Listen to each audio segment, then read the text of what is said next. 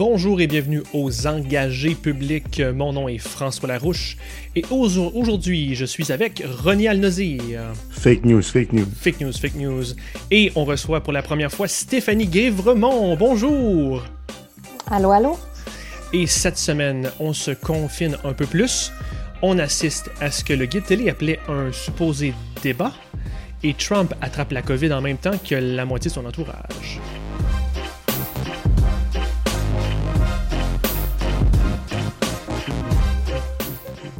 Bonjour tout le monde. Bonjour. Bonjour Stéphanie, bonjour. Qui es-tu? Que fais-tu? Euh, je suis très content de te recevoir. Merci d'être là. Ça me fait plaisir. Euh, Stéphanie, comment tu te présenterais à tous les auditeurs qui ne te connaissent pas aujourd'hui? Ben, je suis la nouvelle gauchiste de l'émission. Non, non, non, non. On en a déjà une pour ça. on en a déjà d'autres. Mais comment tu te présenterais sinon? Écoute, euh, euh, j'ai derrière la cravate quelques années en politique à Ottawa avec le NPD, mais là où j'ai vraiment grandi en relations publiques puis en communication, c'est vraiment à Québec solidaire, à l'Assemblée nationale. Donc, euh, à l'aile parlementaire et aussi au parti. Beaucoup de préélectoral, de préparation pour 2018. Et maintenant, je suis consultante en relations publiques. N'est-ce pas ce que tous les ex de la politique font après? C'est ça. Donc, j'imagine que si tu fais maintenant des relations publiques, tu faisais des relations publiques à Québec solidaire? Oui, j'étais aux communications euh, attachée de presse de Manon Massé et Gabriel Nadeau-Dubois. Mhm. Mais je suis arrivée quand il y avait juste Amir Kadir et Françoise David. C'était des petits bureaux en maudit qu'on avait. OK, c'était une autre époque. C'était une autre époque. Mais il fallait passer par là. Les, bureaux sur Saint-Hubert, là?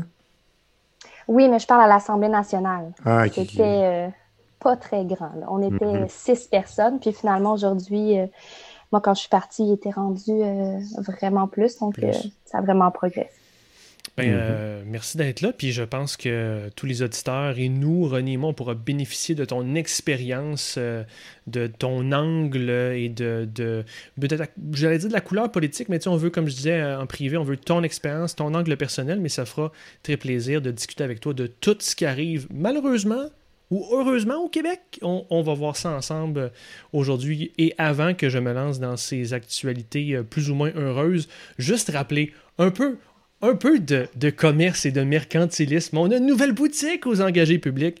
Alors, je vous invite à visiter boutique .engagépublic.com. Engagé public a toujours des S à engagé public, n'oubliez pas. On a des t-shirts, on a des affiches, on a des tasses. Affichez-vous enfin comme quelqu'un de normal, comme dirait Denis Martel. Euh, Ronnie, euh, t'as-tu ton t-shirt? Faut que je t'envoie un t-shirt, hein? Ouais, dans le fond, je vais, je, télécharger l'application euh, Alerte COVID. Puis je, vais aussi, je vais aussi commander un t-shirt des engagés. Euh, donc, visitez boutique.engagépublic.com. Commençons, euh, messieurs, dames, avec euh, l'actualité, qu'on lance les débats, qu'on initie un petit peu Stéphanie pour qu'on débat avec elle qu'on échange avec elle à Québec. J'ai un ton hop la vie, mais on va baisser ça un petit peu parce qu'il s'est quand même passé beaucoup de choses cette semaine et c'était triste. donc, d'abord, il y a Joyce Ishwakwan qui est décédé sous les insultes racistes du personnel de la santé à Joliette, euh, si je ne me trompe pas. Euh, Legault a rencontré le grand chef du conseil Atikamek qui affirme que son décès est dû vraiment au racisme systémique. Rappelez que dans le fond, euh, la dame en question a reçu une dose d'un médicament qui ne lui faisait pas. Elle a essayé de le communiquer du mieux qu'elle pouvait, mais ce que j'ai vu euh, de la vidéo qu'elle a enregistrée avant son décès, ben, la madame se faisait juste insulter et les infirmières l'ignoraient, même l'insultaient, lui demandaient de se taire, tout ça, donc euh, très troublant. Euh, sinon, alors que Logo donne un feu vert à l'application Alerte COVID que Ronnie va essayer dans quelques secondes en live euh, pendant l'enregistrement, euh, on inflige plus de, de, restrictions dans les zones rouges Québec et Montréal. Et à tout le monde en parle le dimanche dernier, donc la vice-première ministre Guibault a, a, tourné autour du pot un petit peu. ça a été difficile d'en parler, mais elle n'était pas prête à dire qu'il y a du racisme systémique au Québec. Euh, Logo, aujourd'hui, avant qu'on enregistre, a fait en chambre des excuses officielles euh, à la famille de Joyce euh, Echequan, mais quand même, c'est un sujet touché. Ronnie, je te, dirige la première question. Est-ce que, Logo, en fait, pourquoi Logo n'est pas prêt à dire qu'il y a du racisme systémique au Québec? Qu'est-ce qui se passe? Euh, je sais pas, François. Honnêtement, euh, je, je comprends pas la timidité du gouvernement. Il y a, peut-être deux explications. La première, c'est que François Legault est quand même en politique depuis longtemps. Et je pense que le racisme systémique au Québec est en part dû à un échec de la classe politique de pas corriger la situation. Peut-être que François Legault se dit ça fait longtemps que je suis en politique, on n'a pas fait grand-chose là-dessus. Peut-être qu'il se sent un peu coupable, puis peut-être qu'il ce serait une admission d'échec de sa part, mais de la classe politique en général. Donc peut-être qu'il n'est pas prêt à reconnaître ça. L'autre affaire, c'est que je pense que l'électorat de la CAQ sont des gens qui n'aiment pas ça, se faire dire qu'ils sont racistes ou qui ont des biais ou qui ont des préjugés. On en a tous. J'en ai. protégerait son électorat. Exact. Je suis sûr que Stéphanie en a aussi qui sont peut-être inconscients aussi. On a tous des biais inconscients. Mhm. Il faut les corriger, il faut les attaquer, il faut en parler. Quand j'étais chez les jeunes libéraux, euh, il y a quelques années, on, a essayé de monter cette consultation-là, on l'a demandé au gouvernement Couillard et c'était censé sonner. Mais à cause de l'opinion publique, ben, M. Couillard a changé de ministre d'immigration, puis la consultation ne va jamais vraiment eu lieu dans la forme qu'elle devait avoir lieu. C'est le même scénario qu'on voit en ce moment. Dès qu'on dit aux Québécois, il y a du racisme systémique, ils entendent Ah, vous êtes tous des racistes, puis ils n'aiment pas ça entendre ça. Et dernier point que je vais ajouter, je trouve ça ironique que pendant un mois où on dénonce une situation de discrimination systémique que les Québécois ont subi en 1970, fédéral, on crie haut et fort, mais que le chef de l'État n'est pas capable de reconnaître le racisme systémique qui est en place aujourd'hui. Je trouve ça ironique que quand on se regarde nous-mêmes, on, est pour, on, on, crie haut et fort, mais quand c'est pour les autres, silence. Oui. Stéphanie, on commence pas avec toi avec un sujet facile. Euh, qu'est-ce que tu peux nous apporter ou comment tu vois ça, toi, personnellement? Écoute, je me souviens très bien, Ronnie, quand les jeunes libéraux ont apporté cette idée de commission sur le racisme systémique, j'étais au Parlement et je me souviens de la levée de bouclier qu'il y avait eu. Mais pour moi, c'est inadmissible, c'est incompréhensible. Je pense que M. Legault connaît très bien la différence entre le racisme systématique et le racisme systémique, mhm. celui qu'on veut l'admettre. Il comprend très bien la différence, mais je suis, je suis d'accord avec toi, Ronnie, il ne veut pas l'admettre. Il a peur d'effaroucher sa base et son électorat. Moi, je pense qu'on devrait faire confiance à la maturité et à l'intelligence collective. Je pense que si on l'explique bien, les gens vont comprendre il y a une grosse différence. C'est juste qu'il faut arrêter de mettre ça sur le dos de comportements individuels. Mm-hmm. C'est pas ça le problème. Le problème, c'est que dans notre réseau, dans nos institutions, c'est gangréné et ça fait en sorte que des biais dans la façon dont sont traitées certaines personnes issues de la diversité. Ça, c'est inadmissible. Il faut arrêter le débat linguistique. Il faut nommer le problème de fond, qui est le racisme systémique. Ces gens-là, si on a peur euh, de perdre ou d'effaroucher une base électorale, moi je me pose la question, ils vont aller où après? Ils vont pas, ils vont. Ils vont, ce que la CAQ a peur qu'ils vont se tourner soudainement au PQ, puis que le PQ va renaître de ses cendres avec PSPP euh, ou whoever dans une semaine? vraiment, ils vont-tu perdre tant de plumes que ça à la CAQ? non, mais François, imagine. Là, je gouvernement, gouvernement tu as un appui populaire incroyable, tu as le vent dans les voiles, euh, mais en même temps, tu gères une crise. Je pense que le gouvernement veut essayer le plus possible de garder son énergie de communication. On, pourra reparler de la qualité de la communication sur la crise et ils ont peur de faire dérailler s'ils parlent d'un autre sujet. Oui.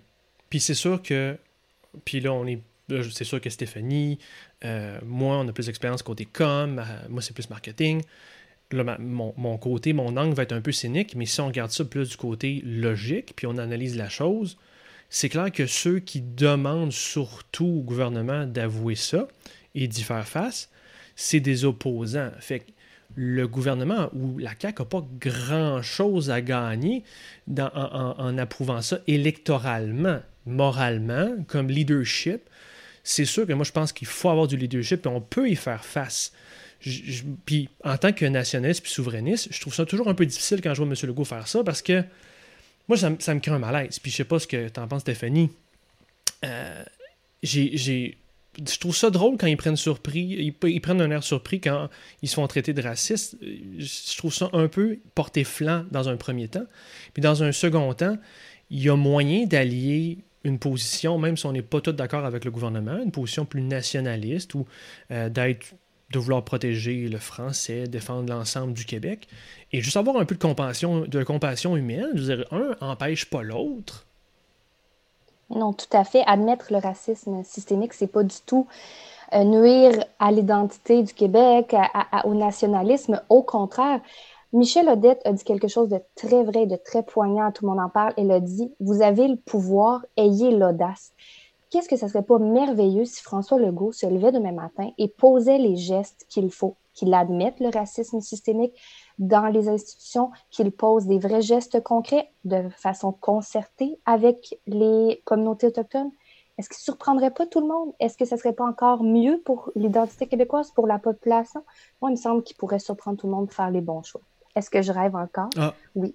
Ça doit être pour ça que j'ai fait de la politique. C'est ça. Puis tantôt, tu parlais de garder euh, le contrôle de l'agenda. Est-ce que tu penses que ça serait tant que ça, un ça causerait tant que ça un dérapage en communication si on embarquait dans ce sujet-là, puis essaie de réparer un peu la situation, d'améliorer euh, notre paix sociale, ou tu penses qu'ils veulent, tellement prioriser la communication qu'il y a en ce moment sur la COVID, puis ils veulent tellement pas perdre l'agenda, puis le contrôle de l'agenda, que ce genre de sujets-là sont comme on le tasse, on en parlera plus tard, on se concentre là-dessus, on a un sujet. Ou Ronnie, je te vois monter la lèvre. tu veux y aller? Ben, ben écoute, c'est parce que ce que je comprends pas, moi, c'est le silence de, certaines personnes dans le, caucus de la CAC, dans le conseil des ministres de la CAC.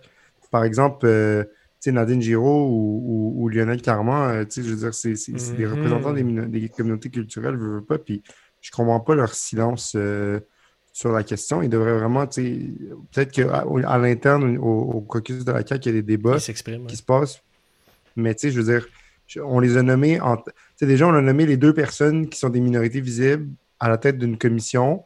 Je peux pas m'empêcher de voir un petit coup de relation publique avec ça, surtout qu'on ne sait rien sur cette commission-là, quand elle se réunit, qui qu'elle entend. Si on est pour faire une commission, faites-la ouverte au Parlement, laissez les groupes venir s'exprimer. On n'aura pas nécessairement la répétition de la famille Pinot-Coron avec la, charte, parce que là, c'est quelque chose de. on, ne reparlera pas de la loi 21, puisque j'ai déjà parlé de mon opinion longuement aux engagés publics, puis vous savez que je suis pas très favorable à ça, puis on peut en débattre. Euh, mais, mais je pense que ce gouvernement-là a tout approuvé au niveau de la lutte euh, contre, la, contre la discrimination. Puis les excuses aujourd'hui, c'était les bienvenus, honnêtement. J'ai apprécié. Je ne les ai pas vues, mais le fait que ça, ça a été fait. C'est la moindre des choses. C'est la moindre des choses. Puis je pense que c'est il y a, y a, y a un, moyen de partir de ça puis de monter vers quelque chose de mieux. Et vous l'avez dit, les excuses, c'est la moindre des choses. Ben c'est le minimum. Est-ce qu'on peut arrêter de s'en tenir aux excuses, aux hmm. remerciements pour les gens, les professionnels de la santé qui tiennent le réseau à bout de bras pendant la crise de la COVID? Arrêtons les excuses. Passons aux vraies actions concrètes. Les communautés autochtones ont fait des propositions, notamment euh, que les médecins fassent des stages, les médecins et infirmières fassent des stages dans les communautés autochtones pour, afin de mieux comprendre la réalité puis endiguer le racisme en bout de ligne. Il y en a des solutions. Exactement, bâtir des ponts. Donc là, les mhm. excuses, les remerciements, oui, c'est le minimum, mais est-ce qu'on peut faire plus? Oui. Euh, parlant de peut-être en faire plus, Segway. Euh, il y a eu quand même beaucoup de critiques avec la gestion gouvernementale de cette nouvelle seconde vague, de cette vague qui est en ce moment. Euh, Stéphanie, je vais commencer avec toi. -tu, euh, comment as-tu trouvé d'abord, mettons qu'on évacue la deuxième vague, qui est un peu le, propos vers quoi je m'en vais. Comment as-tu trouvé globalement la gestion du gouvernement face à la pandémie au Québec? Écoute, moi, je fais des communications pour gagner ma vie. Ouais. Puis je suis mêlée quand je les écoute. de l'actualité, j'en mange toute la journée, mais à un moment donné, je ne sais plus à quel sein vouer. Puis j'imagine les gens, la population, les familles, le monde en arrache en ce moment. Ils n'ont pas le temps de s'informer 40 fois par jour puis d'actualiser leurs informations parce qu'il y a un point de presse à cette heure-là. Puis après ça, une heure après, il y a un autre point de presse. Puis après, il va y avoir un scrum, c'est-à-dire une mail de presse où le ministre va encore dire de la nouvelle information. Les gens, là, ils n'en peuvent plus. Moi, je les comprends puis on ne répond pas à leurs questions, puis en plus, on les informe mal. Alors moi, là, je suis, euh, suis pas impressionnée à ce moment-ci. Ah, je suis tellement d'accord avec toi, là. Puis moi, c'est un de mes points. Puis en tant que communicateur, c'est la pire des choses d'avoir à communiquer tous les jours.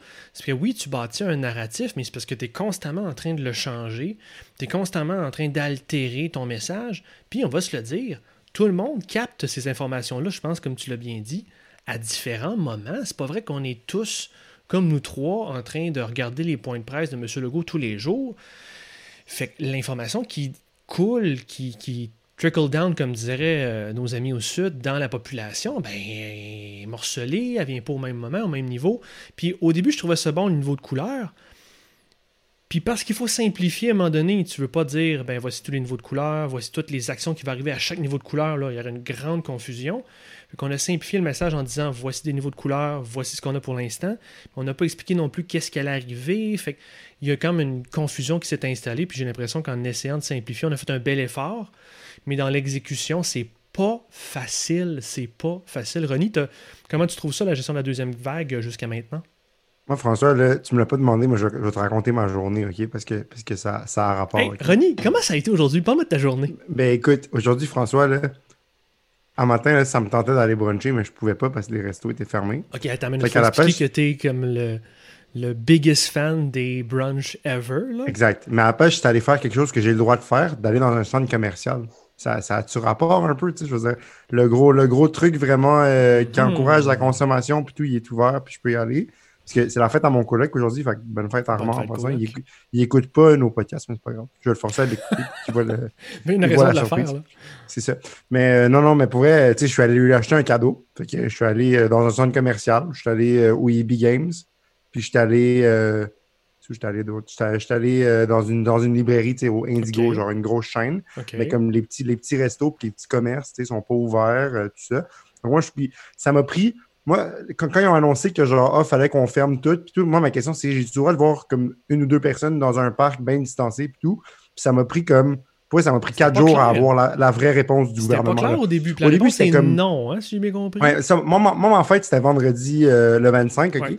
Puis, puis, genre, j'ai fait un, affaire dans un parc avec le gouvernement. Euh, euh, comme j'ai fait un affaire dans un parc avec des amis. Puis, puis ce jour-là, le ministre a comme faites pas de party de fête. Moi, j'étais comme OK, mais genre, mon affaire, c'est un party de fête? Parce que c'est comme dans un parc, c'est distancé, on n'était pas encore en, zone, rouge. Fait que j'étais vraiment confus. Fait que j'étais comme je fais-tu ma fête ou je fais pas ma fête? Après, je suis comme OK, mais je vais faire ma fête, mais comme tu sais, on a bien respecté la distance et tout. Ça s'est bien passé puis tout ça. Mais j'étais confus, que j'étais comme. J'ai parlé là-dessus avec mon collègue, puis là, il m'a dit genre Ah, mais tu sais, techniquement, c'était pas permis. Je suis comme Oui, mais c'était permis. Puis là, on a débattu là-dessus. Parce que ça, ça, ça, ça, un peu, ça délimite notre. notre ça, ça, ça définit notre confusion même nous, on n'était pas sûr de ce qui était permis, ce qui n'était pas permis. Fait pour je comprends que c'est pas facile. Puis les codes de couleur, tu sais, Doc Ford qui dit genre Ah, mais il m'a dit que ça compliquait la vie des gens. Puis là, il est comme Non, c'est pas vrai, c'est pas ça que j'ai dit. Tout, en tout cas. Mais euh, bref, ça, pour dire que c'est vraiment, c'est vraiment pas facile. Tu avec ça, là? Mais ce que je veux dire, c'est que moi, je suis mêlé. Mais là, je suis un peu moins mêlé, là, c'est clair. Mais comme, c'est juste, on dirait qu'il y a comme beaucoup, euh, il y a beaucoup d'affaires le code de couleur, je trouve ça un peu mêlant parce que là, on dit on va aller en rouge, mais pas rouge exactement. Ça va être comme rouge avec une teinte d'orange ou orange avec une teinte de rouge. c'est parce que les, on est en rouge, mais les mesures à l'intérieur de tout ça, c'est. Dans le fond, le rouge, c'était juste pour indiquer un niveau d'alerte, puis il improvise ou il change les mesures à l'intérieur de ça. Mais je t'écoute, René, puis je t'écoute, Stéphanie, puis je viens d'allumer sur quelque chose, gang.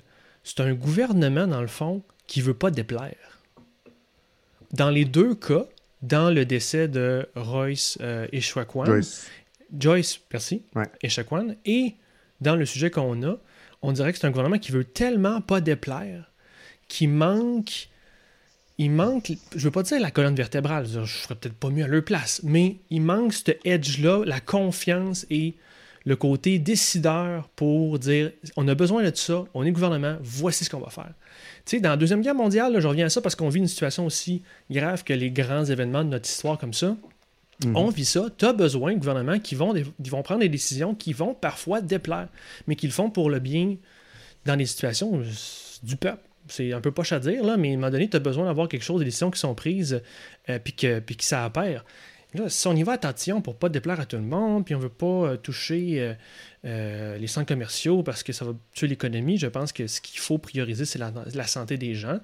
si on peut avoir des commerces ouverts, puis si on peut avoir des opérations ouvertes sans nuire à la santé de la population, ben faisons-le. Mais Mhm. bon Dieu, soyons confiants, assurés et clairs dans nos communications. Essayons de maintenir au moins certaines phases où on a le même message pendant toute une semaine. Si on, peut, on, on prend un peu d'avance, peut-être qu'ils ont été un peu trop surpris par la seconde vague, ou du moins peut-être qu'ils vont peut-être au jour Ouais, le jour ça. un peu trop. Euh, Qu'est-ce que vous en pensez? Mais non, là, on n'était pas sorti de la première vague qu'on parlait de la deuxième ouais, c'est vague. vrai, c'est vrai. Je, je ne peux pas comprendre Madame Guilbeault qui, à tout le monde en parle, on dit la deuxième vague est arrivée très vite. Elle, elle- tout le monde savait qu'elle arrivait. Je suis d'accord. Ouais. Ils ont manqué de préparation, ils ont pris ça à la légère, ils ont laissé beaucoup de permissions pendant l'été et ça a rattrapé le Québec. Et Mhm. euh, je, pense qu'on n'est vraiment pas sorti du bois. L'autre aspect, c'est qu'il faudrait être. euh, Peut-être va falloir sévir si la population ne suit pas. hein. Euh, ça, ça va être encore plus difficile si on se rend compte à un moment donné qu'il y a encore des gens qui se voient, que les chiffres montent encore. faudra que le gouvernement monte des crocs, qu'à un moment donné, on applique des mesures plus serrées. Là. Moi, Mhm. j'étais pas d'accord et je trouvais ça vraiment exagéré, l'amende de 1000 dollars. Et jusqu'à ce que je parle avec euh, Amir Kadir, qui est toujours un collaborateur avec moi, je travaille beaucoup avec lui. Euh, et il n'y a personne qui me convainc mieux que lui de toutes les mesures OK. Mhm. qu'il faut mettre en place. Je ne sais pas si c'est parce qu'il est médecin puis il est Il est bon infectiologue, donc il, il- aussi. Là. Exactement. Mais si lui arrive à me le faire comprendre, là, je pense que le gouvernement, donc, avec toute l'équipe de communication, avec tous les experts qu'ils ont, ils doivent être capables de- d'y arriver. là. Il m'a Mhm. même convaincu de l'application de traçage. Ce, ce Ah, que j'ai- ok. c'était vraiment pas gagné. Euh, puis, puis moi, je, je- je- je- j'hésitais à l'installer. Là, j'ai vu que le gouvernement a proposé, a recommandé de le faire, mais là, j'ai vu que c'est quoi? C'est le PQ et QS refusent d'encourager son téléchargement. Qu'est-ce qui t'a convaincu, toi, ou quelle info tu pourrais nous partager qui nous convaincrait, ou qu'est-ce que tu en penses, finalement?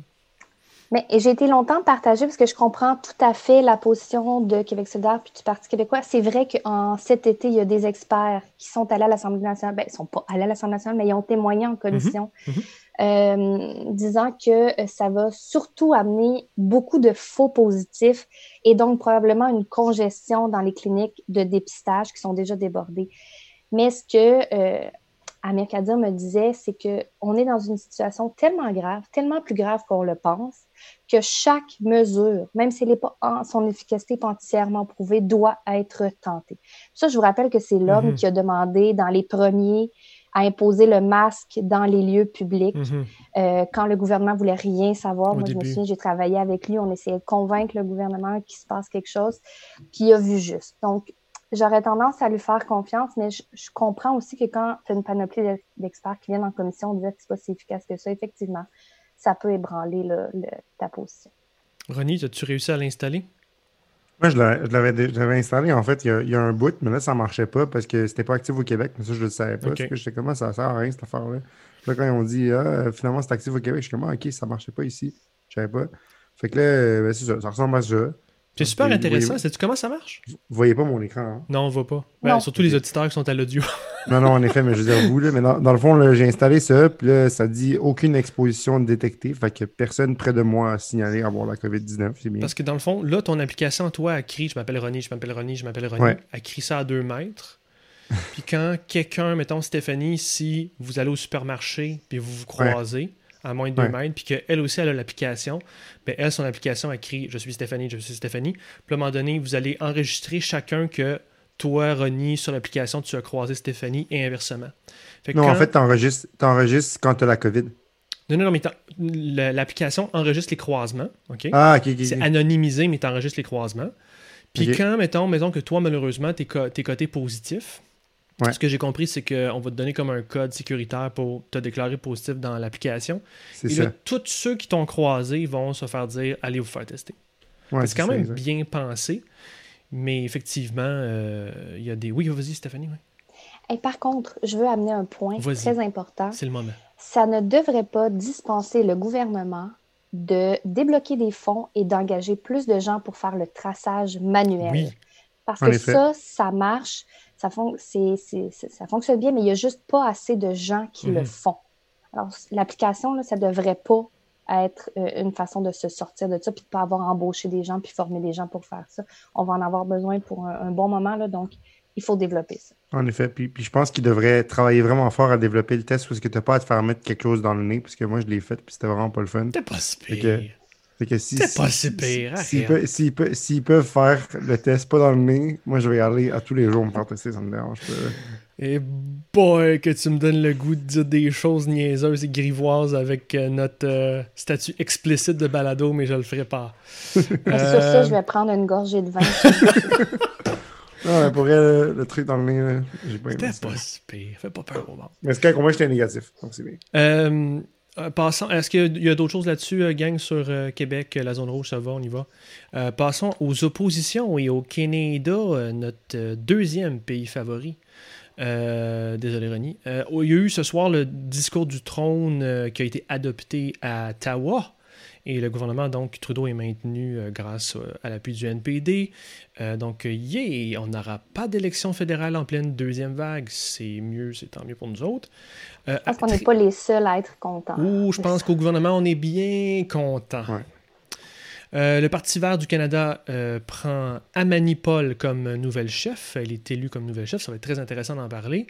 Euh, après une longue campagne aussi, c'est l'heure du vote pour les membres du Parti québécois cette semaine. Donc, pour ceux qui sont membres et à l'écoute, visitez pq.org pour faire votre choix. Je pense que ça sera dévoilé vendredi soir. Pendant ce temps, il y a le PLQ qui veut reprendre le flambeau de du nationalisme, me met LP dans les notes. Je ne sais pas à quel flambeau euh, tu fais référence, LP, mais Anglade a réclamé des excuses euh, de la part du gouvernement du Québec pour euh, ce qui est arrivé pour la crise d'octobre et et elle a bloqué une motion du Parti québécois, une motion qui aurait été unanime avec l'appui du PLQ, qui demandait les excuses du gouvernement fédéral. Euh, mhm. donc, euh, Stéphanie, est-ce que, euh, est-ce que tu veux te lancer sur le PLQ? Je te vois chier de la tête. Est-ce que, qu'est-ce que ça t'inspire, ça, cette, aventure libérale? Ah, écoute, probablement, ce qui s'est passé, là, c'est, qu'il y avait un mot dans la première motion qui marchait pas, donc ils ont décidé de ne pas la laisser passer.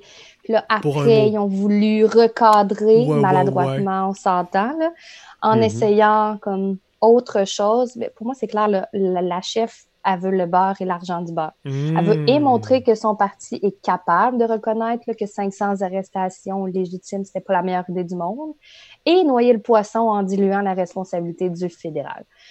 Moi, je pense que la chef libérale devrait mettre son énergie dans des propositions, des idées, euh, remettre son parti sur les rails. Le PLQ a pris du retard c'est une nouvelle chef, elle a tout approuvé, tout à gagner, elle devrait se focuser là-dessus plutôt que, je ne veux pas dire... Euh, des vieux débats?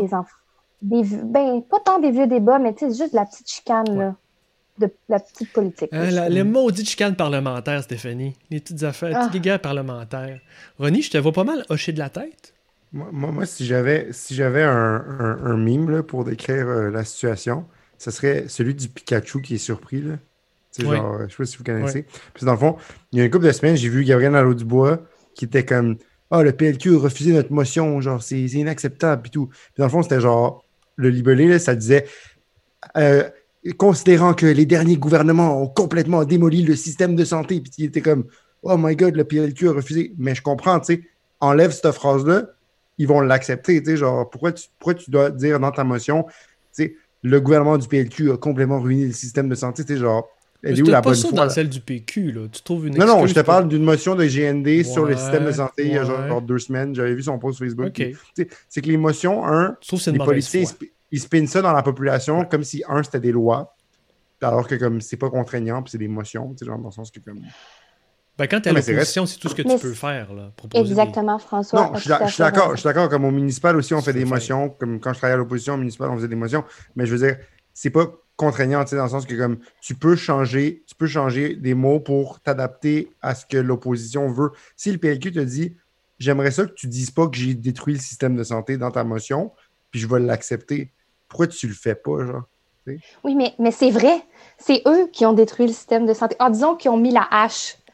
au complet dans le bout de bois. On s'entend la loi 10, les coupes et, et aussi là, les motions je m'excuse, mais ça a une valeur morale. Ah, je te dis que oui. C'est voté dans le Salon Bleu, la maison du peuple. 100 100 mais en même temps, pourquoi est-ce que tu ben, choques qui accepte? Mais pourquoi, ouais, c'est, un piège politique. C'est un piège politique, c'est comme je vais, je vais surligner une erreur que tu as faite puis c'est comme si, euh, mettons, moi je vais le mettre pour ma gang souverainiste, c'est comme si on avait dit euh, euh, pourquoi le PQ refuse une motion sur la paix dans le monde si dans la motion il y a le fait qu'on a un peu destroyé le système de santé avec le virage ambulatoire. Fait que c'est un piège politique que tu tends où tu y mets d'en face une erreur qui non, Mais c'est ça. Puis après ça, tu peux dire oh non, il n'a pas aimé la paix dans le monde ou il n'a pas aimé.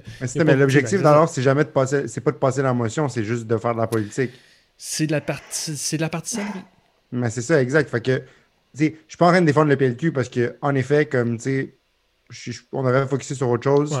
Puis comme, tu sais, je vous en ai parlé du racisme systémique, tout ça. On dit, on chiale pour ce qui s'est fait. Tu sais, personnellement, oui, je suis d'accord, c'est indéniable qu'il y a eu des abus, des arrestations arbitraires. Maintenant, est-ce que l'état d'urgence aurait dû déclarer, puis l'armée à un certain niveau pour comme un couvre-feu ou quelque chose, ça c'est débattable. Est-ce qu'une intervention de l'armée jusqu'à un certain point aurait pu être justifiée? Si c'était demandé par le premier ministre du Québec puis le maire de Montréal, peut-être. Mais au niveau qu'ils l'ont fait, non. Puis les arrestations, non. Je veux dire, c'est, des suspensions des, droits fondamentaux. Puis non, je suis pas d'accord. Bon, je suis content que tu dises ça, mais je te laisserai pas aller aussi facilement René Al-Nazir. Attention.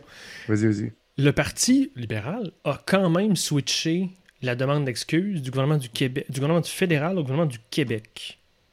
Tu trouves ça normal, toi? Euh, ben, le, gouvernement, le gouvernement fédéral a agi selon une demande du gouvernement du Québec. Ça, ça, on le sait, c'est documenté. C'est pas genre Trudeau qui a fait comme OK, j'envoie l'armée, comme let's go, genre du jour au lendemain. Moi, Paul Saint-Pierre Plamondon a dit quelque chose pendant la campagne du, du, PQ qui m'a vraiment choqué. Il a dit Ah, euh, on parlait d'envoyer l'armée là, à un moment donné euh, dans, les, dans les CHSLD. Puis tout, puis là, quand Trudeau a dit oh, on va peut-être réformer les CHSLD dans le sens de donner des, mhm. balises aux provinces. Puis là, tout le monde dit que c'est un overstep sur les compétences des provinces. Puis là, PSPP euh, a dit oh, comme si Trudeau, genre, il fait, il fait semblant, mais dans le fond, il n'hésite pas à envoyer l'armée comme son père. Je suis comme, mais voyons donc, un, Justin Trudeau n'est pas responsable de ce que son père a fait. dans il parle aux membres. Là. Non, je sais, mais comme c'est ce genre de vocabulaire-là, c'est ce genre de, discours-là qui, vient des gens qui sont comme Ah, on est vraiment offensé parce que c'est passé pendant la crise d'octobre, avec raison. Mais comme avec ce genre de discours-là, tu sais, Bastien qui dit Ah, moi je suis le seul qui insulte Justin Trudeau puis qui l'attaque. Je suis comme cool, mais comme tu sais, peut-être que tu devrais pas juste attaquer Justin Trudeau. On va savoir vendredi. Non, mais c'est ça. En tout cas, bref, ça pour dire que la rhétorique, je la trouve vraiment pas bonne. Je trouve que c'est toxique comme débat. La façon que le débat est fait est toxique. Tu as raison là-dessus, le, le parti n'arrête pas. Euh, juste pour ajouter une couche, le PLQ sont, sont, sont dans la misère. Ça sera pas facile parce que cet exemple-là, cet épisode-là, mm-hmm. Met en lumière l'espèce de grand écart qu'ils essayent de faire en ce moment, qui est pas facile pour eux autres. Puis c'est un peu ce que. Je vais un peu faire du ménage sur ce que Stéphanie a, a, a mis, t'as placé la table un peu il essaye d'avoir une espèce de nouveau vent progressiste et nationaliste pour reprendre euh, des votes et des comtés à l'extérieur de l'île de Montréal. Mais ça va être difficile. Puis on les voit là, s'écarteler tranquillement entre OK, je vais aller chercher un peu plus de votes en région, mais j'ai toujours ma base anglophone à Montréal. Ça mhm. sera pas facile pour eux autres. Là. C'est par moi, ça? Ah, vous deux, mais, ce que vous voulez. Mais, mais, en effet, ce sera mais en effet, ce sera pas facile, dans le sens que euh, l'affaire en anglais, là, ça, je vais revenir là-dessus. moi, ce qui m'a choqué, là, c'est la façon que le journaliste a réagi. Moi, là, j'ai pas trouvé ça professionnel. je suis désolé. Genre, laisse-la finir son point de presse, puis après, va te plaindre à la tribune. Laisse-la finir son point de presse. Laisse-la laisse dire ses affaires. Comme, OK, ça t'a choqué qu'elle parle anglais, mais d'un, il a fait comme, oh, j'ai jamais vu ça. Il a pris part politiquement à l'événement en faisant Ouais, c'est ça. C'est comme. Puis, puis c'est l'affaire, c'est que. Est-ce que son nom déjà. J'ai toujours un blanc sur son nom. C'est Louis? Louis Lacroix. C'est Louis Lacroix, c'est ça, exactement. Eh, mais ça, c'est qu'il est devenu la nouvelle. Puis, puis ben, je trouve pas ça correct. Il a pris part, il n'est pas devenu. Mais Ronnie, il faut comprendre qu'il y, a des y a des traditions à l'Assemblée nationale et normalement, tu fais ton point de presse en français. Et tu réponds aux questions en anglais après les questions en français. l'Assemblée nationale, c'est un lieu de la francophonie. On y parle Mhm. français. C'est la, la langue qui doit être mise de l'avant. C'est vraiment traditionnel. J'avais jamais vu ça. J'ai été plusieurs, plusieurs années à l'Assemblée nationale. J'avais jamais vu ça. Je comprends que le journaliste a réagi, mais il faut dire que c'est un lieu quand même un peu sacré où il y a des procédures, il y a une Mhm. façon de faire. Puis quand, quand on, on sort de ça, mais ça peut créer un peu de, de remous. Mais dans le Salon Bleu, tu as le droit d'exprimer dans la langue que tu veux. Ben, dans le Salon Bleu, tu as le droit de faire des interventions ouais. en anglais. Euh, Il y a des députés par le passé, un que je nommerai pas pour l'historique électoral, l'historique qu'il y a eu qui s'exprime en grec. Euh, Il y, a- il y a des. il y a des... Tu as le droit de t'exprimer en plusieurs langues. Puis Dominique Anglade, elle a fait son intervention en français, d'abord, comme il se doit. Mais après, elle a décidé de la répéter en anglais. Elle l'a pas juste fait en anglais. Une des confusions que son équipe a, a souligné, une des confusions, c'est que maintenant le gouvernement fait aussi ça. Puis euh, ce que je pense des journalistes expliquaient euh, en ligne, c'était que c'est une c'est une espèce d'entente qu'ont Mhm. le gouvernement avec la tribune euh, des journalistes, la tribune de la presse, parce qu'avec la pandémie, c'est un cas spécial, puis on veut s'assurer qu'on communique les nouvelles mesures, puis c'est compréhensible, aussi bien à la population francophone qu'à la population anglophone. Il ne faudrait pas que la, la barrière de la langue devienne un, un facteur qui, euh, qui met en, en danger la sécurité euh, de la population allophone ou anglophone. C'est compréhensible. Fait que je peux comprendre que son équipe et Mme Anglade, il y a eu peut-être une opportunité, ou du moins une nouvelle normale ou dans laquelle elle a Mhm. voulu s'inscrire, puis qui est bon pour elle et son parti. Mais je vais te relancer, Re- Ronnie, là-dessus. Euh, c'est l'épisode où je te laisse pas euh, te défiler. Là. Vas-y, Euh, vas-y. sais, si M. Lacroix avait pas soulevé le fait, de la manière qu'il l'a fait, on pourra critiquer la manière qu'il l'a fait parce que ça reste Louis Lacroix pour ceux, ceux et celles. Stéphanie, je pense que tu, as- tu as sûrement déjà parlé. Il a son, sa couleur, M. Lacroix. Euh, il a son style. Euh, S'il l'avait pas fait, ben, ça aurait passé dans le beurre. Là. Puis là, les plus péquistes des péquistes l'auraient souligné, puis ça n'aurait Mhm. pas fait la nouvelle. Là, grâce à lui, on, on a pu au moins souligner la chose au niveau national, puis, euh, puis Ah, mais protéger un peu plus il, aurait, il aurait absolument dû aller à la tribune parlementaire puis le dire qu'elle n'aurait pas dû faire ça. Mais moi, ce que j'ai pas aimé, c'est de l'interrompre en plein milieu de son, son intervention. Ouais. Mais tu sais, je défends pas Dominique Anglade de l'avoir fait. Comme Ouais. qu'elle, ait- qu'elle a eu raison ou non, ça c'est débattable, puis on peut en parler. tu sais. C'est plus la façon qu'il le fait. tu sais. Je, je, je trouve pas ça correct parce que c'est un, c'est un manque de respect, je trouve, envers Dominique Anglade puis son, son, son point de presse. Fait qu'il aurait dû aller se plaindre, mais après. Pour clore, c'est très Oui. intéressant, un débat. Je dirais que l'atmosphère et le stress qu'il doit y avoir à l'Assemblée nationale en ce moment là, doit affecter beaucoup de gens. Oui. Les nouvelles règles, le fait qu'il y ait euh, Mhm. beaucoup de délimitations, moins d'accès aux, aux députés aussi. Euh, je, je pense que ça doit affecter quand même beaucoup euh, l'atmosphère là-bas. Donc, je ne veux pas excuser personne, mais je pense qu'on devrait prendre ça aussi en considération. Ben moi, j'aimerais ça faire une pause sur ce que tu viens de dire, puis te demander, est-ce que tu penses que ça, ça affecte le gouvernement? Est-ce que tu penses que ça affecte tout le monde avec l'expérience que tu as? Tu penses que le monde est juste, tout le monde est un peu plus fatigué? Tout le monde, tu sais, ça a été une année tough, euh, toujours une nouvelle ou des grands événements à chaque semaine. Tu penses que c'est ce qui peut expliquer beaucoup ce qu'on voit dans, dans l'actualité politique au Québec? Ah, moi, je pense que oui. Euh, L'Assemblée nationale, c'est honnêtement un, un bel endroit où travailler normalement. Il y a quand même une belle euh, collégiatude, en- c'est une camaraderie quand même là, entre les partis, entre euh, les journalistes et les employés, tout ça. Euh, c'est un lieu où on, on aime ça, on se sent privilégié de travailler là. Euh, imagine ça, t'enlèves les visiteurs, tu crées des espaces, des nouveaux espaces pour les points de presse, tu as Mhm. moins souvent accès aux députés, je parle même pas des gouvernements, Euh, il y a moins de gens dans les salons bleus, tu, tu peux, es limité pour faire ton travail. Si tu n'as pas accès aux députés euh, de l'opposition comme du gouvernement, quand, en tant que journaliste, tu peux pas poser toutes les questions toujours que tu veux, mais là, tu te ramasses à devoir passer par, par les attachés de presse, tout ça. Donc, oui, ça doit avoir un effet sur le moral, l'atmosphère euh, qu'il y a à l'Assemblée nationale, puis dans, dans la couverture médiatique. Es-tu en train de dire que c'est des humains? Oui, oui, Tabarnak! C'est plein surprise, toi. d'humains à l'Assemblée nationale. Partout. Non, je suis, je suis d'accord. euh, j'ai eu euh, trois semaines à peu près la chance d'aller témoigner à l'Assemblée nationale dans une commission parlementaire pour, Mhm. pour ma job. Puis euh, c'était différent. là. J'étais allé plusieurs fois avant pour des simulations, pour euh, peu importe, plein d'affaires. C'était pas le même Puis- vibe? C'était vraiment différent. Là, on n'est pas passé par le pavillon des visiteurs, le nouveau. Euh, on, a été conduit direct à notre salle de commission, puis on n'avait pas le droit de bouger. Il n'y avait personne dans le foyer, il y avait personne On est passé par comme plein d'escaliers pour éviter le monde. Euh, j'ai croisé, j'ai croisé une personne que je connaissais, mais normalement, tu passes dans le couloir où il y a tous les bureaux des députés, puis des fois, tu croises des gens que tu connais. Tu un peu. par chance, j'ai croisé une attachée politique de Dominique Anglade que je connaissais, à qui j'ai dit bonjour, puis tout, mais à part ça, j'ai croisé personne. Le page nous a amenés, nous a accompagnés. C'était vraiment genre plus rigoureux, strict. Puis les commissions, j'étais assis avec ma collègue, on était assis vraiment à deux mètres. On ne pouvait pas se communiquer entre nous. On était vraiment distancés avec les députés, le ministre, Donc, euh, c'était vraiment différent, là, euh, clairement. OK, pour euh, clore le segment, je voulais juste euh, réinviter tous les péquistes euh, membres à, voter. vous engagez public, on essaie vraiment de mettre l'activisme et l'engagement citoyen de l'avant. Donc, vous êtes membre, ça vous tente pas, ça vous tente, faites-le c'est votre voix, c'est votre pouvoir que vous avez déterminé la, direction du Parti québécois. Donc, utilisez ce droit, ce pouvoir. Euh, informez-vous sur PQ.org pour le faire. Euh, je serais quand même curieux de, vous entendre. Est-ce qu'on fait des prédictions? Est-ce qu'on fait des souhaits? Euh, je vous laisse choisir un des deux. de mon côté, je prédis PSPP. par deux tours. Stéphanie, à qui tu prédis ou tu veux au PQ? Hey, c'est c'est difficile. J'ai suivi ça de, de loin. Je euh, je connais pas les dynamiques internes. Souvent, ça, ça aide aussi là, à, mieux comprendre et à, se projeter dans l'issue du vote. Euh, j'aurais tendance à dire Sylvain Gaudreau, euh, oh! peut-être parce que je l'ai vu aller à l'Assemblée nationale. Et je me dis, peut-être qu'il y aura un bloc d'appui de sa région.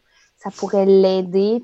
Est-ce qu'il est le deuxième choix de, plusieurs? Euh, je ne le sais pas. Mais bon, il a eu l'appui de Gilles Duceppe, si je me trompe pas. oui, ça, ça, pèse Ça n'a pas, pas servi à M. Coder ni à M. Lisée, donc euh, ça va être à voir si ça l'aide. Les Bleuets au pouvoir, toi. Ronnie? Euh, oui, dans le fond, PSPP, il y a eu l'appui de Tom Mulcair. C'est quand même quelque chose d'impressionnant. C'est pas une joke, hein? À la joute. Ah ils ont forcé Tom Mulcair à se prononcer. Ça, ils l'ont forcé à faire un choix. Ça veut pas dire qu'il Il a dit si j'étais péquiste, je voterais pour PSPP parce que c'est un renouveau et tout. Je le trouve un peu trop identitaire. Euh, puis je trouve qu'il y a beaucoup. Euh, ouais, je trouve que c'est pas Bastien, c'est pas Bastien, Bastien est next level. Là. Mais tu sais, quand je l'entends dire, genre, nous sommes en état d'alerte linguistique, tu sais, genre euh, de, crise linguistique, tout ça, puis comme il est vraiment alarmé, je le trouve. Moi, je pense qu'on devrait faire un spin-off d'émission. C'est l'autre euh, soirée euh, à la table du midi, whatever. Puis c'est toi et Bastien ensemble qui soupent ensemble. Moi, je t'ai pris ça. ça serait extraordinaire. Non, mais. PSPP, tu sais, je veux dire, il, y a beaucoup les problèmes, je trouve, qu'on reprochait à Justin Trudeau. Mhm. Je trouve qu'il est beaucoup sur son image, puis son. C'est un brand, là, il est en train de bâtir un brand. Il, il, a fait une, il, a fait, il a sorti un livre dans lequel il critique vraiment Mélanie Joly, avec qui il a fondé Génération d'idées, mhm. euh, en disant que elle, son parcours est l'archétype euh, du colonialisme, alors que le gars est allé à McGill. Genre, comme, tu peux-tu un peu rationaliser, genre, comme, être un peu moins intense. Tout le monde euh, parlait au péquiste seulement cette année. Non, non, c'est ça exactement. J'ai hâte de voir que, peu importe le chef, j'ai hâte de voir cette personne-là parler à la population générale puis vraiment attirer la population. Euh, moi, je pense que ça va être PSPP parce que malgré tout, il représente ce renouveau. C'est quelque chose de nouveau, c'est quelque chose de. Mais il y a des bonnes chances pour Gaudreau pour la même raison que Stéphanie. Je pense qu'il va être deuxième choix de beaucoup de gens, puis qu'il va se faufiler euh, comme gagnant. Pouvez-vous imaginer, si ce n'est pas Sylvain Gaudreau, la job difficile qu'aura le prochain chef du PQ de ne pas être à l'Assemblée nationale, dans une dynamique où la CAQ est dans le tapis, les oppositions se démènent comme les, des diables dans le Tu gardes Bérubé à l'Assemblée nationale comme chef euh, parlementaire. Ouais, Bérubé qui fait un excellent travail d'ailleurs, mais si Gaudreau revient, je pense qu'il y aurait des chances peut-être que, je sais pas, Catherine Fournier revienne au PQ. Puis je pense je pense que ça serait bienvenu au PQ. Je pense qu'ils s'ennuient terriblement d'elle parce que ils ont, c'est une députée genre qui fait Aujourd'hui, elle a mis une vidéo, là. Je sais pas si vous l'avez vue. Les raisons pourquoi il est parti n'ont pas changé. Hein. Non, je sais, mais avec quelqu'un comme Sylvain Gaudreau, il était plus parlable. Il était plus. Euh... Je pense pas que c'est une question de leadership. Ben, le problème avec Catherine Fournier, non. Mais tu sais plus que moi, tu étais là quand, quand elle est partie. Fait que je sais pas. Euh... Je sais pas, mais. Ça veut dire que le que... brand était brûlé. Le brand n'est pas mieux. Non, c'est vrai. Mais je sais pas. Je pense qu'ils doivent terriblement s'ennuyer de quelqu'un comme Catherine Fournier qui est peut-être un peu jeune pour être chef de parti pour le moment, mais, mais comme dans le sens. Qu'est-ce que tu as contre les jeunes chefs de parti? Absolument rien, mais tu sais, je veux dire que, disons, dans 3-4 ans, Catherine Fournier, chef d'un parti, contender, absolument, là, tu sais, je veux dire. Mais je pense quel que ce serait quelqu'un. se partir un parti? Je sais pas, mais ce serait quelqu'un, par exemple, qui aurait bénéficié d'une expérience de ministre avant de devenir chef de parti. Je Ouais. pense que si elle avait, elle avait pu être ministre dans n'importe quel gouvernement, Ouais. elle aurait vraiment bénéficié de ça. Puis elle aurait eu. Là, elle- les chefs elle- de elle- parti qui n'ont pas été ministres, là. Hein, Non, Stéphanie? non, mais. Non, moi non plus, je crois pas à ça. Là. Non, non, je dis pas que c'est nécessaire. Moi, je pense que Catherine Fournier, si elle avait Ouais. pu être ministre, elle aurait- là, là, je pense qu'elle ferait une bonne candidate comme chef de parti, mais si Ouais. elle avait été ministre, elle ferait une excellente candidate comme Ouais. chef de parti. Je pense que le futur du souverainisme peut passer par elle, puis Ouh. Oh là là! C'est une grande déclaration, ça. Moi, je trouve que c'est une invitation. Je vais Non, vous organiser moi- une, moi- une soirée. Je le faire, Ben un oui. spin-off de, de, de Bonne idée, souper. François. Non, non, mais elle, PSPP, tu sais, je veux dire, il y a- il y, a une convergence, je pense. Il y a- Les jeunes souverainistes doivent, si j'étais souverainiste, c'est ça que je dirais aux souverainistes, c'est les jeunes Hmm. doivent se partir quelque chose, doivent s'organiser, doivent faire un peu de pression. euh. Je viens de faire Borgen, je sais pas si vous avez déjà vu la série Borgen, Je connais. J'ai pas vu, mais je sais quoi. mais dans le fond, la, la, la, la, la personnage principale est première ministre, après elle perd. Ah, tu que je te spoil? Non, là, je viens de commencer. Ok, c'est c'est ah, c'est bon, une chance qu'elle a arrêté. Ok, qu'elle mais en tout cas, à mon nez, elle est plus première ministre, mais je te dirai pas comment. Oh, En tout cas, c'est pas grave. Voyons donc. Mais ça, ça, si- c'est vraiment.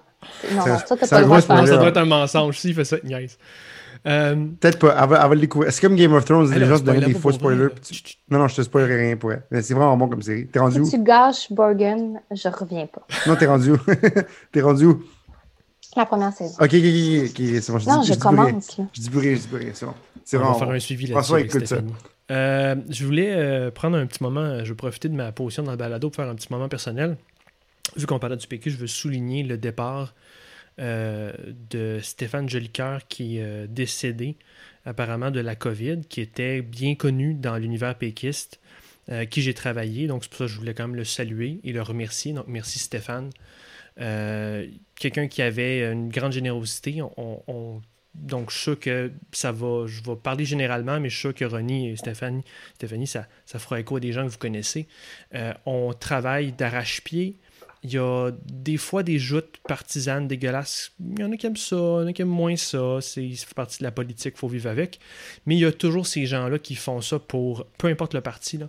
Euh, ils font ça avec leur cœur, ils font ça avec leur passion, ils font ça avec leur sueur. Euh, ils sont généreux, ils donnent du temps aux militants.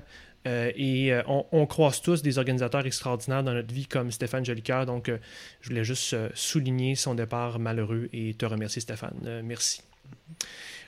Continuons Euh, avec... Là-dessus. François, je suis sûr. Juste parce que moi, moi j'ai vu la nouvelle passer. C'est pas quelqu'un que je connaissais, évidemment, parce que c'est pas dans mes cercles politiques, tout ça, mais je suis allé voir un peu, genre les témoignages. Je voyais plein de gens poster là-dessus que je connaissais, puis ça, avait l'air de quelqu'un de, De- de vraiment solide, puis de, de- qui a fait ça pour les bonnes raisons, qui faisait ce qu'il faisait pour les bonnes raisons. Fait que, ouais.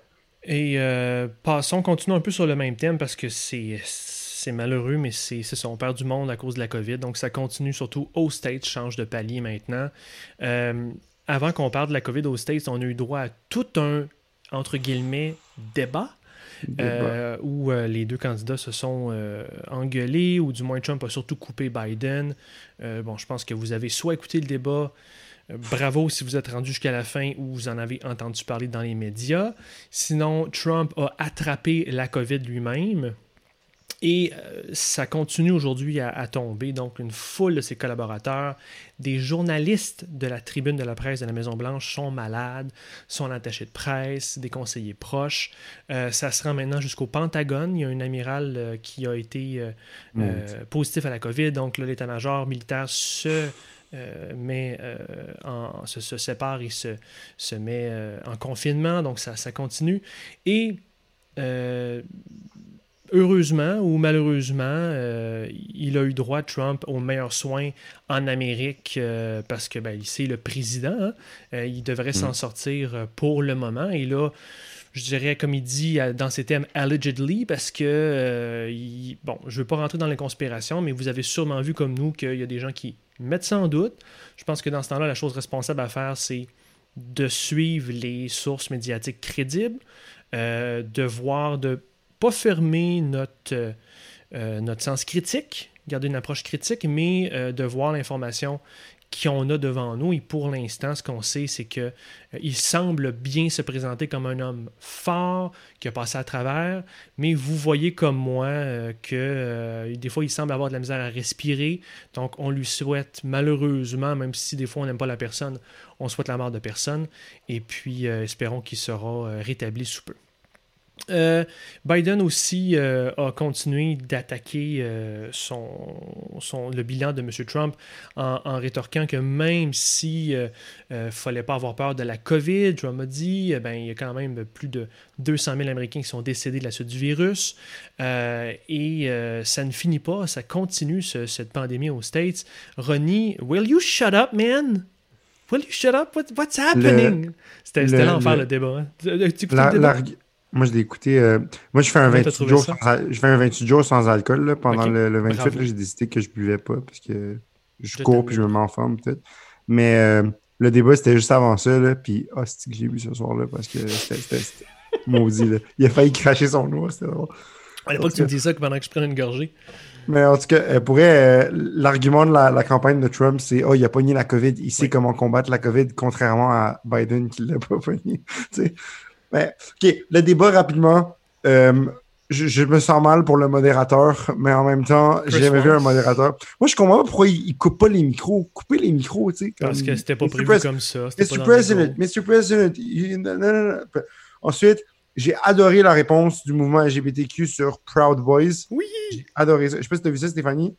Oui, oui, très bon. C'est genre, pour elle, comme props à la LGBTQ community, tu, veux t'expliquer aux auditeurs, peut-être ceux qui sont moins branchés, qu'est-ce qui est arrivé? Oui. Donc, il y a un organisme qui s'appelle Proud Boys euh, aux États-Unis qui est euh, white supremacism, racisme, tout, ce qu'on connaît. Genre néo-nazi style. Exact. Puis là, Trump, pendant le débat, ils ont demandé de dénoncer la suprématie blanche. Ils ont, Il a dit Ah ouais, quelle organisation, par exemple Puis ils ont dit les Proud Boys. Puis là, il a dit Stand back and stand by. Fait que tassez-vous, mais restez proches. Restez prêts rester prêt. Ça, veut essentiellement dire je vais peut-être avoir besoin de vous à un moment donné pour aller ramasser des gauchistes euh, quelque part.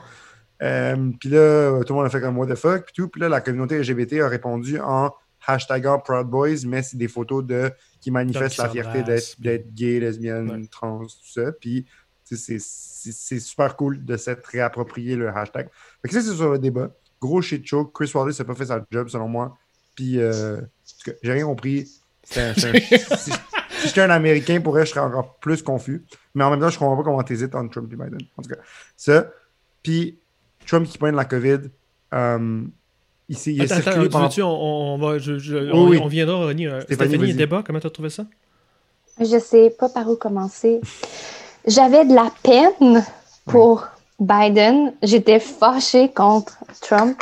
Honnêtement, c'était vraiment pénible à regarder. là beaucoup de gens ont critiqué euh, la performance de Biden, mais honnêtement, honnêtement, qui aurait performé dans des conditions de cirque comme ça?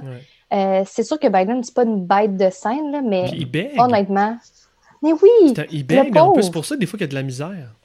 Exactement, exactement. Puis tu avais le fauve à côté, Trump, qui était intarissable. C'était vraiment terrible. Euh, il a quand même réussi à euh, briller à quelques moments. Je pense qu'il y a beaucoup d'Américains euh, qui ont dû être sensibles au moment où Trump a attaqué le fils de Biden et la façon que Biden a eu de montrer son émotivité, sa fragilité là-dedans et de supporter ouvertement son fils, disant qu'il a, il, il, est passé par-dessus, il, a et l'aimait, il a réussi à vaincre ses démons. Ça, je pense que ça a dû toucher vraiment des gens. C'est un beau moment. Moi, ça a été mon moment euh, fort dans le débat. Il y en a eu peu, on va se le dire. Mm-hmm. Ça, c'était mon moment positif. Et comme tu dis, René, oh mon Dieu, quand Trump a dit stand by, stand by, on sait ce que ça veut dire, ça. Ça veut dire rester alerte. Il parlait à sa base, le rester alerte, pourquoi? En cas de résultats euh, contestés, mm-hmm. pour surveiller les bureaux de vote? Il demande une armée, là. Il demande de monter une armée en ce moment avec les termes army. Exact. Puis il n'a toujours pas compris que Antifa, c'est pas une organisation. Il n'a toujours pas compris ouais, Mais ça. Là, la question que je posais. Ils n'ont pas de bureau, là. Ils n'ont pas de bureau, exact. Il n'y a pas de QG de Antifa. Euh, revenons sur le sujet de, stand back and euh, stand by. Pensez-vous mhm. qu'il s'est juste c'est juste trompé de terme, c'est juste une bulle au cerveau. Des fois, ça nous arrive, on déparle, nous autres aussi au balado. Il s'est juste trompé ou c'était vraiment calculé? Hmm. Trompé. C'est pas trompé. Non, il s'est pas trompé? Non, non, il s'est pas trompé. Ronnie, t'as pas l'air sûr? Peut-être, je sais pas. C'est. Je suis d'accord avec toi, mais c'est que l'affaire le lendemain, ou même juste après le débat, tu ferais comme Ah non, non, excuse, excuse, ce que je voulais dire, c'est correct, vraiment, les condamne. Euh, même pas, il était comme Ah non, encore. Euh. Fait que là, ça prouve un peu son point que c'était intentionnel. Il a pris quatre jours, je pense. Non, le, lendemain, mais, mais le lendemain, ils ont demandé. plusieurs heures. Là. le lendemain, ils ont demandé Do you denounce this? Puis il a dit I've always denounced such things. Mais encore une fois, il y a de la misère à me dire le mot white supremacism. Ouais je voyais euh, que, Kelly McEnany là, en, conférence de presse, c'est son attaché de presse, qui dit euh, ils ont dit Can you say the words now? The president denounces white supremacism. Puis elle l'a jamais dit. Non, ils veulent pas. Elle n'a pas osé dire la phrase. Puis on se rappelle de l'incident avec David Duke, là. François, je pense que tu vas t'en souvenir. Là. Du Non, c'est ça, exact. C'est qu'il y a beaucoup d'incongruité dans sa dénonciation du white supremacism j'ai de la misère à croire. Moi, ça me fait bien peur. ce que je retiens du débat, euh, il y a deux affaires que je retiens du débat. J'étais sceptique. Écoute, c'était tellement un shit show. J'étais sceptique que ça fasse bouger les aiguilles des intentions de vote, mais holy shit! Ça a bougé euh, et ça a donné un petit peu plus d'avance. Le Biden est à 14 points d'avance au niveau national, attention. Ce qui est important en ce moment, c'est les swing states, surtout le Michigan, la Floride, les Virginie. Euh, donc, euh, mathématiquement, avec 14 points d'avance, ça devrait percoler dans les swing mm. states. Steph, non, pas... vas-y, vas-y. Écoute, moi, là, j'ai vraiment peur de ce discours-là, comme quoi ça va bien, il y a une avance. Ah non, non, je suis d'accord avec toi. Je suis d'accord avec toi. moi, j'ai tellement peur. Dans les primaires, il y avait, je me suis pris une note, là, dans les primaires, il y a 150 000 bulletins euh, par la poste qui ont été mhm. rejetés. Pouvez-vous imaginer en présidentiel ce que ça veut dire? Mhm. C'est tellement pas joué. Là. C'est pas pour rien que Michelle Obama, Bernie Sanders sont sortis aujourd'hui ou hier en disant votez comme si votre vie en dépendait. Parce que c'est le cas. Exact. Puis, pour, faire du mélange sur ce que tu dis, euh, ça fait quelques épisodes, Stéphanie, que moi je dis qu'on est entré, même au Québec, au Canada, on est, oui, c'est important la com, ta job, ce que tu faisais, c'était important, mais on est rentré dans une nouvelle phase de la politique où maintenant, mhm. c'est la sortie de vote qui est cruciale, puis je pense que ce qu'on va voir aux States le montre bien. On pourra avoir tous les débats publics qu'on veut, on pourra avoir tous les sondages qu'on veut. Si les gens sont pas assez capables d'aller mettre leur vote dans l'urne, ça ne sera pas grand-chose. Puis ça va être un combat de sortie de vote cette année. C'est vraiment l'honneur de la guerre. Euh, j'étais sur un, Zoom aujourd'hui à midi euh, d'une organisation activiste qui veut juste, euh, à partisans, veut faire favoriser le vote. Puis on expliquait qu'un des problèmes cette année, c'est la réduction du nombre de bureaux de vote. Et s'il y en a que ça serait du voter suppression, mais il y en a beaucoup qui mhm. expliquaient c'est même pas partisan, c'est même pas de la, suppression de possibilité de vote. C'est même pas ça. C'est juste qu'avec la COVID, tout ton personnel d'élection a 60 ans et plus. Mhm. Fait qu'ils sont refusés. Fait qu'ils peuvent juste prendre des jeunes. Fait qu'ils n'ont personne. Mhm. Fait que tu as des, des, secteurs où ils passent de 200 bureaux de vote à 5. Fait que là, tes fils sont immenses. Tu réduis ta possibilité de voter. Puis ça va faire mal, ça va faire mal, ça, à certains partis. D'habitude, c'est le Parti démocrate qui a avantage à avoir le plus grand nombre de votes possible. Ouais. René, t'as vu quelque chose? Je te vois aller. Ben, puis, puis ça va, ça va. Si le Parti démocrate gagne, ça va probablement être avec un, ce qu'on appelle un Red Mirage. C'est quoi ça, le Red Mirage? Ouais, un mirage rouge, dans le fond, que vu qu'il y a des votes par la poste, le soir de l'élection, on n'aura pas les vrais résultats. Comme on n'aura pas de président officiellement élu. Fait que le soir de l'élection, ça se peut que la carte montre que Trump a gagné. Puis là, au fil on va compter les votes, là, ça va devenir bleu, bleu, bleu, bleu. c'est peut-être vrai que ça va prendre plusieurs jours à. Mais l'affaire, c'est que Trump pourrait voir ça, se prononcer comme le gagnant. Puis aux États-Unis, il faut que tu concèdes. Il faut que tu concèdes pour, pour être officiellement. Puis il est président, peu importe ce qui se passe, jusqu'au 21 janvier 2020. Fait que, fin 2021. Fait que, est-ce que l'armée le 21 janvier, s'il a perdu, vont aller chercher puis sortir de la Maison-Blanche de force? ça serait du jamais vu, là, un président qui se fait tirer carrément dans le Ben, j'imagine que ce qui va arriver, c'est que ça va aller devant la Cour suprême. Oh oui, by the way, c'est pas ils vont pas mettre un nouveau juge sur la Cour suprême bientôt? Oui, oh my god, ça c'est l'autre affaire. Ben là, ça va lui prendre des sénateurs pour voter. Là, euh, par son insouciance, euh, M. Trump a contaminé visiblement des gens autour de lui. On n'est pas rendu à 3, pense qu'on est rendu à trois sénateurs euh, qui euh, sont souffrants. Il y en a Ouais. deux, il me semble, qui ont dit qu'elle n'allait pas l'appuyer. Mhm. Euh, là, c'est sûr que là, en ce moment, la commission judiciaire, euh, les travaux sont en ligne, mais le vote doit se faire en personne. Ouais. Qu'est-ce qui se passe s'ils ne peuvent pas y aller, les trois? Il y a besoin de tout le monde pour que ça passe. Là- Là-dessus, Mitt Romney, moi, je pensais qu'il allait dire genre non, on tient pas le vote, mais. OK. Ça fait Mitt trop de Romney- ses valeurs. Personne. Moi, mais en même temps, en même temps, il a, il a raison comme si tu y vas comme moralement, puis selon la Constitution, il a raison. Trump a le droit de tenir un vote. Il a le droit. C'est la Et Constitution. ça lui avantage ses ça. valeurs personnelles. Tu sais, que c'est quand même quelqu'un à droite, là. Non, mais dans le sens que oui, puis, mais il a quand même dit je voterai pas, je voterai pas pour la candidate ou le candidat si elle ne fit pas avec mes valeurs. Puis je pense que si c'est quelqu'un qui est anti-avortement ou anti tout ça, je pense que Mitt Romney, par exemple, l'appuierait pas parce que Mitt Romney a beau être un républicain tu sais, de droite, un, libé- un, un- il est mormon, je pense, c'est ça, il est mormon. Oui, il était quand même assez religieux, par exemple, Ronnie. Ouais, hein. c'est ça. Quand même. Mais tu sais, en même temps, je sais pas s'il appuierait ouvertement parce que, dans le fond, parce que j'ai lu, que- j'ai lu de quoi aujourd'hui, puis ça disait euh, de, de, de, de, de- de- abo- abortion is now like guaranteed as the law of the land, tu sais. Donc, euh, genre, est-ce qu'on devrait vraiment élire un juge qui voudrait renverser the law of the land? Je, je sais pas. Il y a deux juges qui ont, qui ont dit qu'ils renverseraient le, le Roe v. Wade puis le Obergefell, la, la, la- la décision euh, pour le mariage gay aussi. Là. by the way, Ronnie, euh, c'était la promesse de Biden aujourd'hui. hein. Il est sorti en disant que s'il est élu, il allait en faire une loi qui passerait Ah, bon, au ça. Congrès. Donc, ça. ça serait plus seulement basé sur le jugement euh, Mais. Stéphanie, je voudrais savoir avoir ton opinion. Penses-tu que les, les, les droits genre euh, à l'avortement, tout ça, ça pourrait être euh, renversé? Je disais, je vole un peu ta job, François. là. Non, non, non, écoute, vas-y, ça m'intéresse de savoir tu opinion. c'est intéressant d'avoir une perspective féminine. Genre, tu penses des sens-tu que comme sens-tu que c'est comme en danger, genre être la nouvelle juge? Est-ce que tu as checké un peu c'était qui? Comme, qu'est-ce que t'en penses? Mais clairement, elle a été choisie en partie notamment pour cette position parce que c'est c'est la façon que Trump d'aller chercher les personnes évangéliques, euh, plus, plus religieux puis euh, conservateurs. Donc oui, effectivement. Puis moi, ce qui me fait peur, c'est que c'est juste le côté de la frontière. Puis chaque Mhm. recul pour les femmes est un Mhm. recul pour toutes les femmes. Mhm. Alors oui, ça me fait peur en tant que femme, en tant que féministe. Euh, je- je- j'ai- J'espère qu'il ne sera pas en mesure de faire son vote. Ça serait Mhm. vraiment, euh, honnêtement, ça, ça, ça ferait du bien. Là.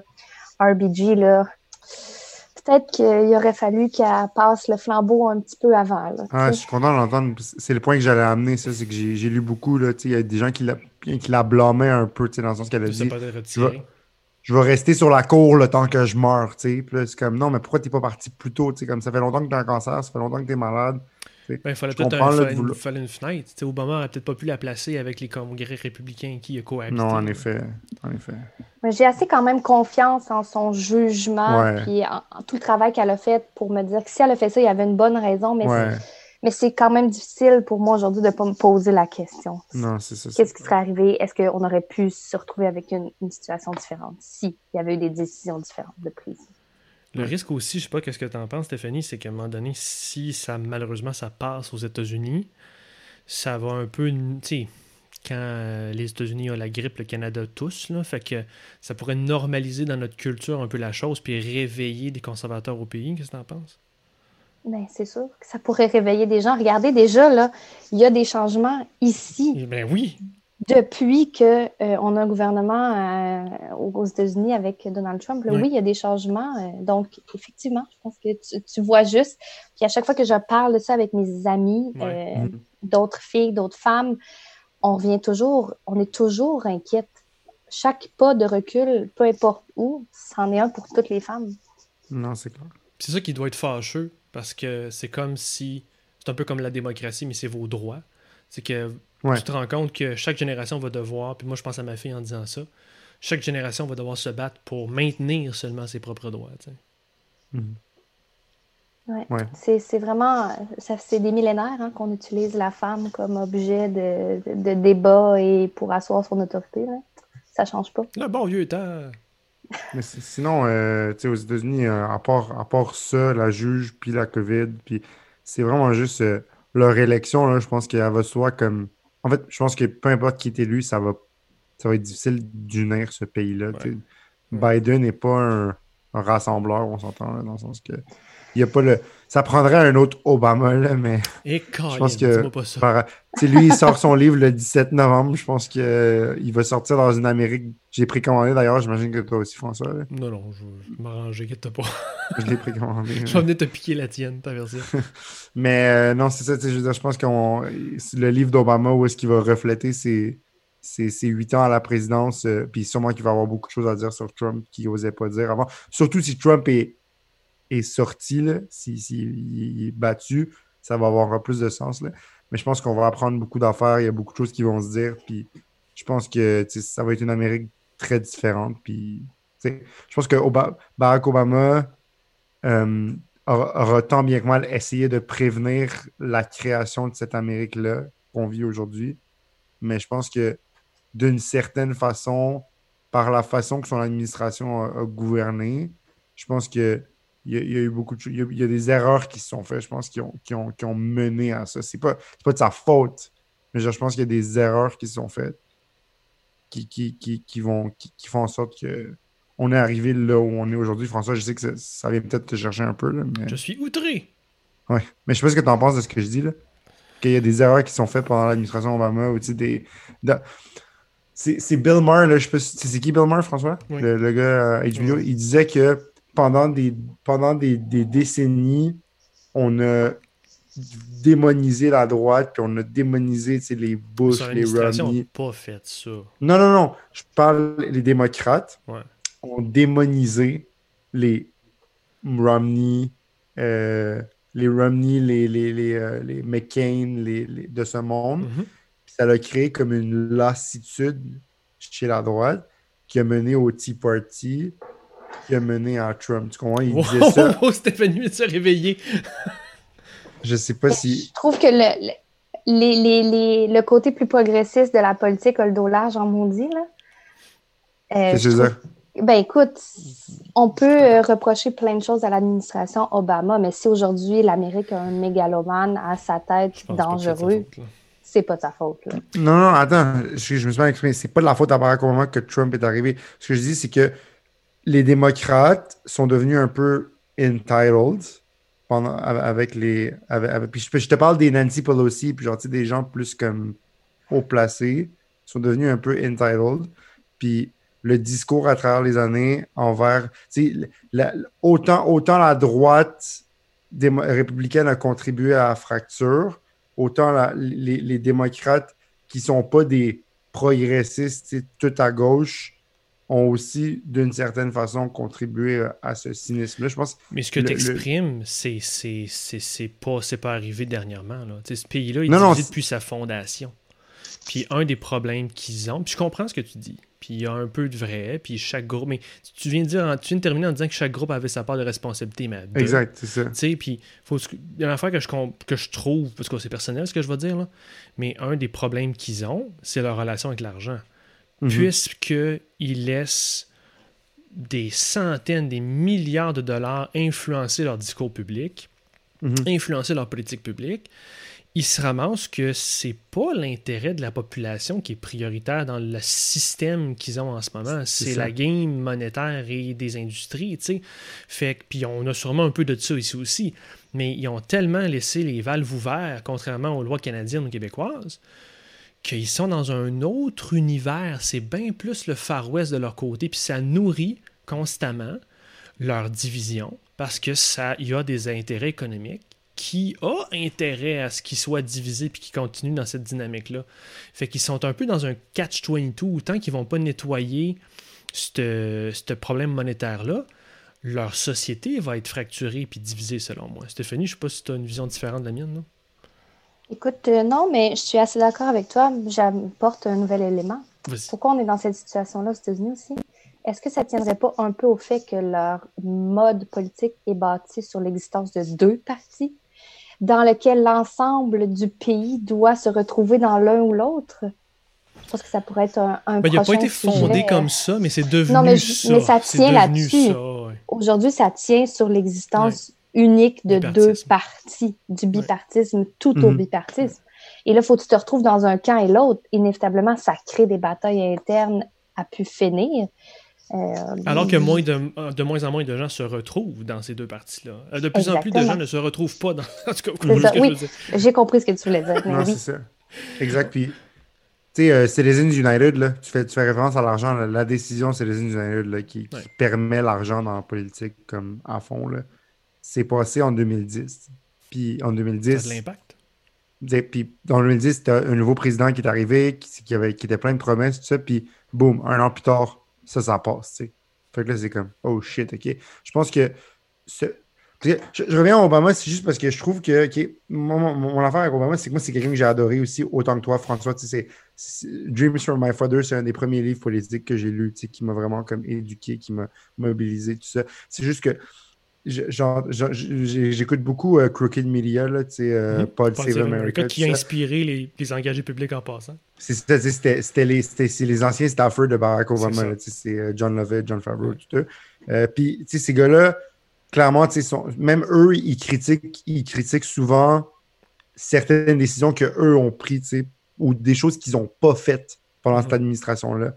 Euh, par exemple, il, avait promis Guantanamo, il n'a a pas réussi à la fermer. Il avait promis de diminuer la, présence en Irak, en Afghanistan. Pas réussi. Malgré toute sa bonne volonté sur les armes à feu, il n'a pas réussi. Mais vois-tu la, la continuité entre Trump et Obama là-dessus? Exact. Parce que ce que tu réclames, c'est des changements structurels importants. Il y avait une forme de populisme, et Trump est une continuité de cette volonté de crisser une brique dans le système. En effet. C'est quand même une logique. Les Américains réclament un changement quand même. Ils sont juste pas capables de le canaliser dans quelque chose de constructif. C'est ça, c'est qu'Obama, dans le fond, était, était un. Il avait de la bonne volonté, mais je pense que voyant comment ça fonctionnait le système, il y a des choses qu'il peut-être aurait voulu faire. Je pense pas. La, seule, mais la seule chose que j'ai reproché, c'est peut-être d'avoir manqué un peu d'ambition. Peut-être un peu. D'avoir été trop dans l'étapisme. Ça. Oh, dis-moi pas ça. manquer d'ambition d'un côté, amener 200 000 Américains à mourir de l'autre. Exact, c'est ça. La fin, c'est que l'argument, l'argument des Trumpistes, l'argument des Trumpistes, c'est oh look Obama didn't do this, blah blah blah, tu sais, puis comme il est arrivé comme ça, tu sais, il, il, a souligné tous les échecs de l'ancienne administration, pour, mais, mais les gens ont plus pensé à ça. La narrative de l'ancienne administration n'a pas réparé les divisions, a fonctionné avec Trump. C'est ça l'affaire, c'est qu'il a réussi à exploiter ce message-là. le prochain président doit arriver avec des propositions sans trop promettre, mais les propositions qu'il va mettre de l'avant, il faut qu'il les mette, il faut qu'il les, mette en place. Il faut, qu'il y ait vraiment une volonté de mettre des changements en place, parce que sinon, ça va amener à un autre Trump. Ça va être un six sans fin, selon moi. puis on s'entend, comme tu disais au début de ton intervention, que Biden, c'est pas. Euh, c'est pas le Jésus de la Révolution. C'est même euh, Kamala Harris non plus, je pense que. Puis, tu écoute, à un moment donné, en, politique, René, moi, ce que tu dis, ça m'inspire, c'est que ce que ça m'inspire, c'est qu'à un moment donné, en politique, tu gardes toujours tes idéaux, tu pousses toujours pour tes idéaux, la mhm. direction que tu veux, mais il faut que tu aies une petite couche de pragmatisme, parce qu'on s'entend que quand même AOC demande de faire voter, de voter pour Biden, on s'entend-tu que c'est parce qu'on est dans un choix pragmatique en ce moment où on choisit, ben, je vais paraphraser le Lincoln Project, l'Amérique ou Trump en ce moment, puis on fightera, uh, we'll live another day to fight the, uh, the, next fight, là, parce un moment donné, moi aussi j'aurais aimé ça avoir, Joe, euh, pas Joe Biden, mais avoir Bernie Sanders, comme candidat. Mais tu fais avec ce que tu as à un moment donné. C'est sûr que le 21 janvier, euh, elle aussi, elle va être dans le bureau de Biden, comme non, non, là, tu mets ça en place. D'autres choses, euh, messieurs, dames, euh, avez-vous d'autres sujets sur les États-Unis, d'autres interventions, Steph? Ça a-tu bien été? Ça va? T'as-tu aimé ça? Ça a bien été. Tu Vous m'avez inspiré à aller, oh! relire, aller relire mon livre sur les organisateurs politiques. ah, wow, je veux ça.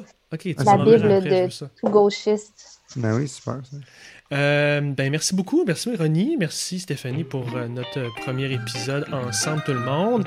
Ça sera notre épisode pour cette semaine. Euh, merci d'avoir été là. Abonnez-vous à notre balado sur Apple Podcasts, Google Podcasts, SoundCloud et Spotify. Suivez-nous sur nos pages Facebook, Twitter, YouTube et Instagram. Et pour recevoir notre infolette, pour visiter notre boutique. Pour vous engager, vous allez sur engagépublic.com. À la semaine prochaine.